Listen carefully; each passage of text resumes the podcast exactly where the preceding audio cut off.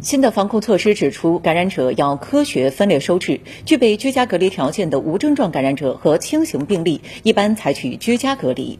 那么，如果感染了新冠病毒，该怎样治疗？我们来看权威解答。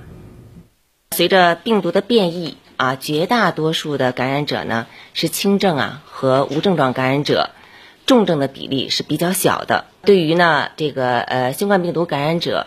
那么首先的治疗呢，就是对症治疗。有一部分的患者啊，他会发热啊、咽痛、咳嗽。那么对于这些症状，主要是对症治疗啊，比如说给一些退热药啊，还有一些呢止咳化痰的药物。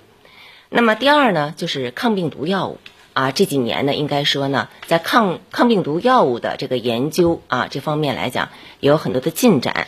那么对于普通型或者呢有进展为重症风险因素的患者，可以尽早的进行抗病毒的治疗，以减少啊像重症的这样一个转化。但呢啊抗病毒的药物一定啊要在医生的指导下来服用。第三呢，就是这几年我们有很好的中医中药，在疾病的治疗方面啊，中西医结合，中西并重也是非常重要的。